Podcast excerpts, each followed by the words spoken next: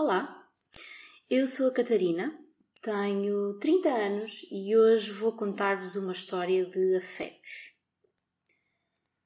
Toda a gente sabe que os avós são uma parte muito importante no desenvolvimento das crianças. Eles vão buscar-nos à escola e passam tempo connosco. Aquele tempo que às vezes os pais não nos podem dar porque estão ocupados a trabalhar. Eu perdi os meus avós muito cedo, mas quase nem tenho memórias deles. No entanto, o avô com quem tinha mais ligação faleceu há mais ou menos 15 anos. Nunca foi um avô de sangue, mas foi sempre de coração. Era patrão da minha mãe, ela trabalhava lá há imenso tempo, ainda hoje trabalha e já passaram quase 40 anos e ela continua a trabalhar na mesma casa, com as mesmas pessoas e, e ele era patrão dela. Ainda hoje tenho uma avó, também patroa da minha mãe, mas infelizmente já perdi o meu avô há algum tempo. É muito difícil perder um avô, uh, sem dúvida alguma. Sobretudo alguém que nos trata como uma neta, apesar de nós não sermos propriamente sangue. Perder um avô custa sempre muito, mas perder um apoio na infância custa sempre muito mais.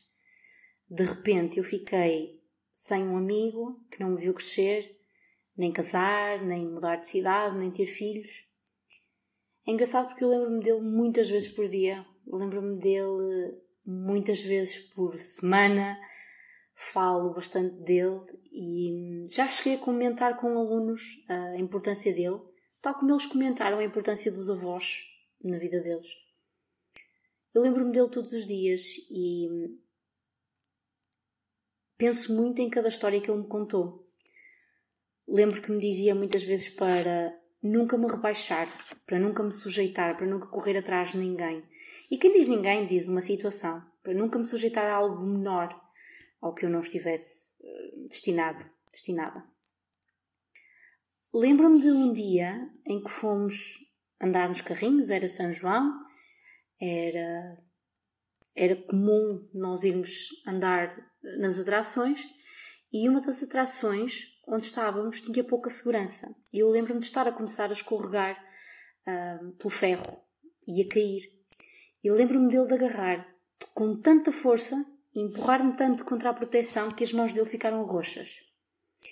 Qual foi a última vez que vocês agarraram tanto alguém que ficaram roxos? Qual foi a última vez que alguém ficou com as mãos roxas por vocês? Ou vocês por outra pessoa? Os avós têm esta capacidade de proteger que eu acho incrível. Uma capacidade que aumenta de tamanho a cada neto, a cada filho, a cada bisneto. E por falar em filhos e pais, e por este dia também ser muito importante, quero contar-vos a história do meu pai. O meu pai é uma pessoa que cresceu no campo, numa vida mais antiquada, muito mais difícil, muito mais simples. Eram muitos irmãos e ele passava muito tempo no campo, teve que deixar ir à escola para tomar conta do campo, das ovelhas. Cresceu numa família antiga, sabem? Onde mostrar sentimentos era quase pecado e o orgulho era sempre mais forte que o coração. No ano passado, em pleno início da pandemia, estávamos todos ainda muito chocados e assustados com a ideia de ficarmos fechados, alguns sem trabalho. Ainda não sabíamos quanto tempo, achávamos que era só um mês. E era dia do pai. E eu liguei ao meu pai, o Sr. João. Neste momento eu estava a morar fora de casa há quase seis meses, a 300 km de distância, e eu lembro-me de lhe ter ligado para desejar um feliz dia do pai. Nesse momento ele desatou a chorar. Desatou num choro como nunca vi. Tinha sido mandado embora para casa do trabalho, ainda sem saber o futuro, se, se ia para o desemprego, se ia para layoff, se simplesmente era obrigado a meter férias. E estava tão nervoso que ele não aguentou. Ora, uh, o meu pai chorar é obra divina do Espírito Santo.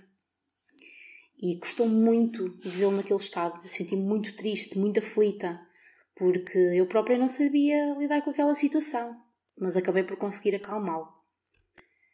Ainda hoje, sempre que ele me liga, eu tenho receio que o mesmo aconteça, mas na realidade é só vou perguntar se já engoli muitos sapos.